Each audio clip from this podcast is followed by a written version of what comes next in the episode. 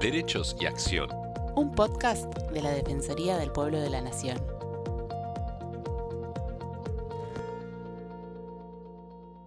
Bienvenidos a los podcasts de la Defensoría del Pueblo de la Nación. Soy Estefanía González Isola y estoy junto a Fernando Almirón para compartir diferentes temas de interés general. Bullying o acoso escolar es una definición acuñada por el educador noruego Dan Holwulf en 1993 para definir el comportamiento de los que maltratan sistemáticamente a otro mediante abuso de fuerza, de autoridad o de superioridad social o intelectual. El término inglés deriva de bully, que significa abusón o matón. Según Javier Miglino, fundador de Bullying Sin Fronteras, la violencia entre pares, tanto en el nivel primario como en el nivel secundario, es la epidemia del siglo XXI.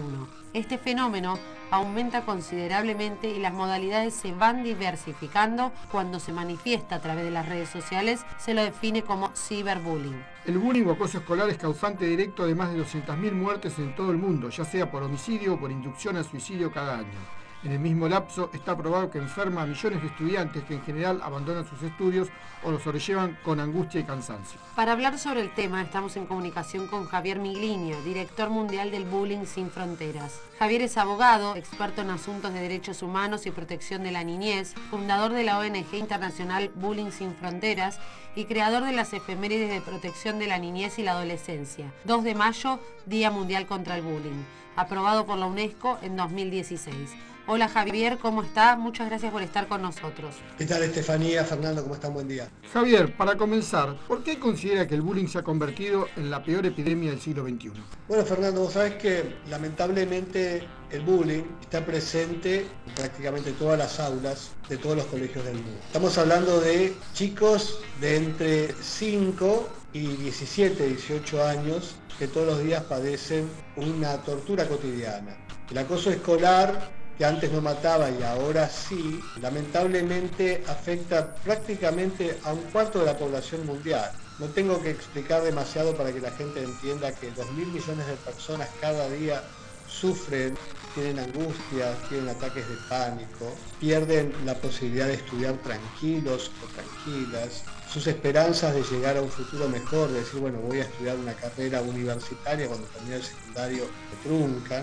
Y por supuesto, muchos de ellos, nada menos que 200.000 personas jóvenes, niños y adultos, al año pierden la vida por el bullying y por el ciberbullying. El ciberbullying es justamente prácticamente la continuación del bullying, es decir, el acoso cibernético, el acoso lo que se llaman las cuatro tóxicas a nivel mundial, que son Twitter, Facebook, Instagram y WhatsApp.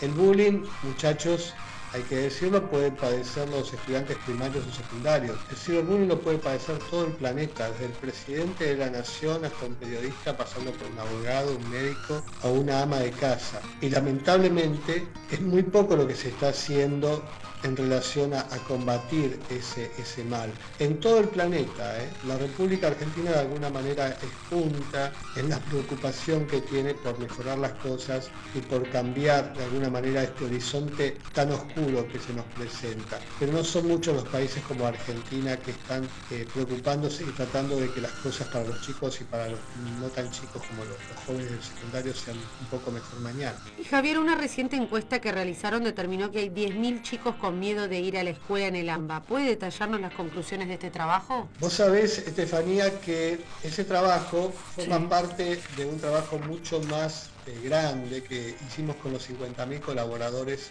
de Bullying Sin Fronteras, con eh, varias universidades, desde la Universidad de Harvard y el MIT hasta la Universidad de Buenos Aires, la Complutense de Madrid, la Universidad Abierta de México, cuyos estudiantes y profesores han colaborado en forma gratuita para este estudio y para otros. decía, es parte de un estudio más grande que dice que nada menos que un millón de niños y jóvenes van con miedo cada día a la escuela en España y en América Latina. En el caso del distrito AMBA, que es la provincia de Buenos Aires, más la ciudad de Buenos Aires, es el distrito que engloba la mayor cantidad de estudiantes en nuestro país. Y esa estadística se ha hecho exactamente igual en todas las ciudades donde se ha practicado. Se ha consultado en primer lugar a las unidades de psiquiatría y a las unidades de atención clínica de emergencias en los hospitales públicos, algunos privados también, donde los médicos y las enfermeras han tenido que atender casos de bullying y donde los padres y las víctimas le han comentado cómo es la situación y el miedo que tienen los chicos de ir a clases.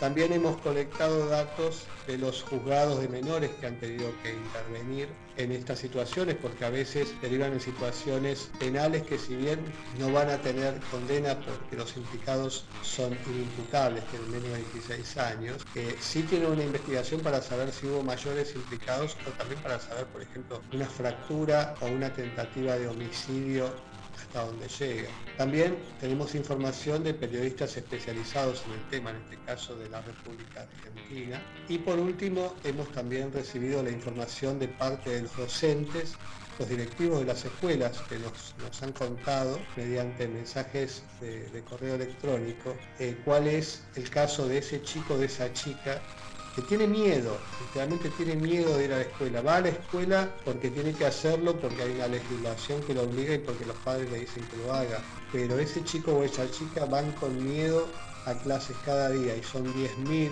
en el ámbito de la capital federal y el conurbano bonaerense, que de alguna manera padecen la tortura eh, cotidiana del bullying y tienen que seguir lamentablemente padeciendo. Claro, Argentina se encuentra entre los países con más casos de ciberbullying. ¿Cómo son las leyes contra el bullying en este momento? ¿Cómo se puede legislar? ¿Hay alguna idea de sacar alguna nueva ley? Es decir, ¿cómo es eh, la temática en este caso y cómo se puede hacer para prevenir el flagelo? Mira, vos sabés que el tema de la legislación, hay legislación en Argentina como hay legislación en España, los Estados Unidos. De hecho, en este momento México nos ha contactado porque está preparando una nueva ley bastante dura. México es el país con más casos de bullying en el mundo, tiene 180.000 casos graves por año. Y México, para que te des una idea, Fernando, en esta encuesta que hicimos sobre un millón de personas que tienen miedo de ir a la escuela, México aporta nada menos que 250.000 es decir, un cuarto de todos los chicos que tienen miedo de ir a clase de toda América Latina y España los aporta México. Entonces ahora México está preparando una ley muy dura que incluso prevé cárcel para determinados casos de bullying en los cuales los chicos terminan lastimados. En general, ¿qué te puedo decir? Las leyes se pueden ayudar, pero muy poco. Acá los que pueden ayudar son los docentes, son los padres, lógicamente los periodistas, como en este momento que estamos dando a conocer toda esta situación, y fundamentalmente los chicos y, los jóvenes que van al secundario. ¿Por qué? Porque el bullying no olvidemos que nace en la escuela, nace en el aula escolar, por eso se llama acoso escolar yo llamaría acoso en la iglesia o acoso en el club. Y de alguna manera la ley eh, trata de uniformar y unificar a cada escuela, una escuela por ejemplo de la ciudad de Buenos Aires con una de Jujuy y una de Río Negro y una de Santa Cruz. Y no siempre se puede unificar. Lo que hay que hacer, al menos para, para lo que es Bullying Sin Fronteras y su equipo multidisciplinario, es tratar de conformar eh, varios organismos, en este caso provinciales, en la ciudad de Buenos Aires y demás, donde las escuelas puedan acudir y encontrar información. Y por ejemplo, lanzar, así como nosotros creamos el 2 de mayo el Día Mundial contra el Bullying y después la UNESCO recogió el reclamo y hoy está aprobado para nada menos que 180 países. Qué buena iniciativa, ¿no?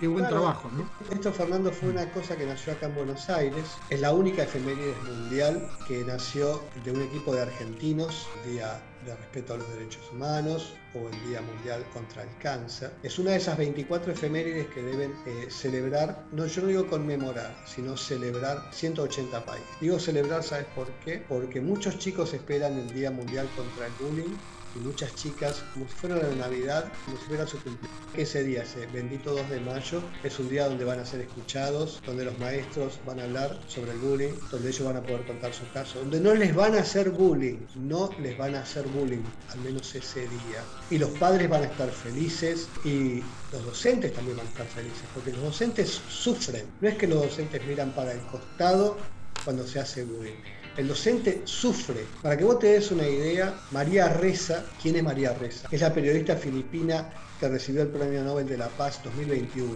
Es una gran fan de Bullying Sin Fronteras. Y María Reza me decía hace pocos días que ella nota la tristeza y la angustia que hay también en los docentes, no solamente en los alumnos que padecen. Entonces, de alguna manera, sentando a los chicos, y cuando digo chicos digo desde 5 a 18 años, ¿no? Para terminar, sentando a, los docentes e incluso invitando a algunos padres, ¿por qué no invitando a algunos padres que de alguna manera contribuyan a la paz, ¿no? contribuyan a, a la charla sosegada, contribuyan de alguna manera a darle color a esa convivencia? ¿Por qué no tener una hora por mes probémosle una hora matemática. Matemática o lengua o biología o geografía, seguramente no se van a, ofender. Prácticamente todo lo que se aprende, y esto está establecido científicamente, todo lo que se aprende en el primario se olvida. Y Javier, Prácticamente el 80% de lo que se aprende en el secundario se olvida. ¿Saben qué queda? Queda la convivencia. Entonces, ¿por qué no establecemos una hora por mes para hablar del bullying, para hablar del ciberbullying? Y de esa manera el chico, la chica que sufre y aquel que está haciendo bullying también, de alguna manera puede contar, puede explicar por qué lo hace. Y llegaríamos a una gran solución. ¿Me decías, Estefanía? Sí, perdóname la interrupción. Te quería preguntar que justamente relacionado a este tema que estás hablando de las escuelas, el 2022 se caracteriza por una gran cantidad de violencia en las escuelas. ¿Por qué crees que se está dando este fenómeno? Bueno, Estefanía, eso no es solamente de la República Argentina. Lamentablemente está pasando también en Francia, Italia, en España, en Alemania, por decirte Europa. Sí, sí, sí, Europa. Está pasando muy fuerte en México, en Perú, en Colombia, en América Latina. Está pasando muy fuerte en Corea del Sur. Eh, en China los datos son parciales, pero también tenemos información. De hecho, eh, después si hay tiempo les cuento lo que eh, se está haciendo en China para combatir el bullying. Está pasando también en Japón y está pasando en, Australia y en Nueva Zelanda, en Oceanía.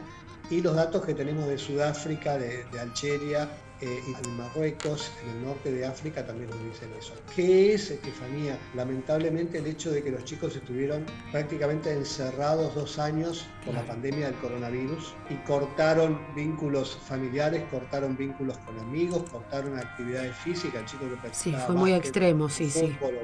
Se quedó en casa y por supuesto que las redes sociales, las cuatro tóxicas, tuvieron mucho que ver. Totalmente. Para mí es fundamental eso que dijiste, las cuatro tóxicas, es fundamental. Sí, sí, te decía, los chicos que no tenían redes sociales entraron sí. y el chico que, que, ya estaba en las redes sociales no salió nunca más. Nunca más. Eso es lo que los padres tienen que saber. Cuidado con las redes sociales, porque el chico que no sale nunca más, que está toda la noche en las redes sociales, de alguna manera está destruyendo su autoestima, destruyendo su paz interior, y está logrando que los niveles de ansiedad se disparen, está logrando que también las ideaciones suicidas lleguen y de alguna manera que, su vida, que pasó de estar en las cuatro tóxicas, que su propia vida, Estefanía, se convierta en tóxica. Bueno, para finalizar, Javier, el bullying es una grave problemática que aún no está visibilizada en la sociedad sociedad yo creo que sí, Estefanía, creo que ya está visibilizada. Ah. Creo que cualquier persona, prácticamente en todo el mundo, sabe que es el, bullying. Por eso justamente la UNESCO dijo, hagamos algo inteligente, aprobemos lo que hizo este tipo, que la pegó, que dijo que el bullying nace de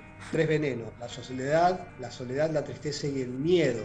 La soledad es Estefanía de decir, ¿a quién se lo puedo contar? A nadie, ni siquiera a mis padres. La tristeza justamente que viene con decir, estoy sola o solo frente al mundo y nadie me puede ayudar. Y el miedo que eso conlleva que vos decís, mañana tengo que ir a clases y bancarme todo y no le puedo contar a nadie. Esos tres venenos la UNESCO los vio, se conmovieron la UNESCO, para que ustedes se den una idea, lleva 25 años para aprobar cualquier planteo. El Día Mundial de la Radio se aprobó 70 años después de que fue planteado. Y el Día Mundial contra el Bullying se aprobó en 40 minutos. La UNESCO tuvo esa visión de decir, démosle importancia. Hoy está visibilizado. Eh, cuando uno en general, Estefanía, visibiliza a su enemigo, empieza a derrotar. Todavía estamos lejos de hacerlo y lamentablemente cuando empezamos de alguna manera a destruir al monstruo del bullying, nace el ciberbullying y prácticamente todo tiene que empezar otra vez. Javier, me encantó la nota y muy buenas las frases. La verdad que a, todos nuestros oyentes estoy segura que se les ha llegado, ¿no? Sí, sí, muy bueno y bueno, felicitaciones también por esta iniciativa y por la labor que ha hecho y además con tanta importancia, ¿no? Con todo lo que nos ha contado todos los países que, además están adhiriendo y bueno, y, cómo estas encuestas que están haciendo eh, también arrojan resultados similares en casi todos lados, ¿no? Javier, muchas gracias. ¿eh? Un abrazo para los dos y un abrazo para toda la gente de la Defensoría el pueblo de la Nación Argentina. Es un gusto, que estén muy bien. Un gusto es el nuestro y muchas gracias. Los esperamos la próxima semana una nueva emisión de Derechos y Acción. Derechos y Acción es un podcast original de la Defensoría del Pueblo de la Nación. La producción de este episodio estuvo a cargo de Bianca de Gaetano, Nelly Durán Cianotti, Martín Genero y Georgina Sturla. Podés encontrarnos en redes. Por WhatsApp, escribirnos al 113-762 4966. En Twitter e Instagram buscanos como arroba DPN Argentina y en Facebook como arroba dpn.argentina.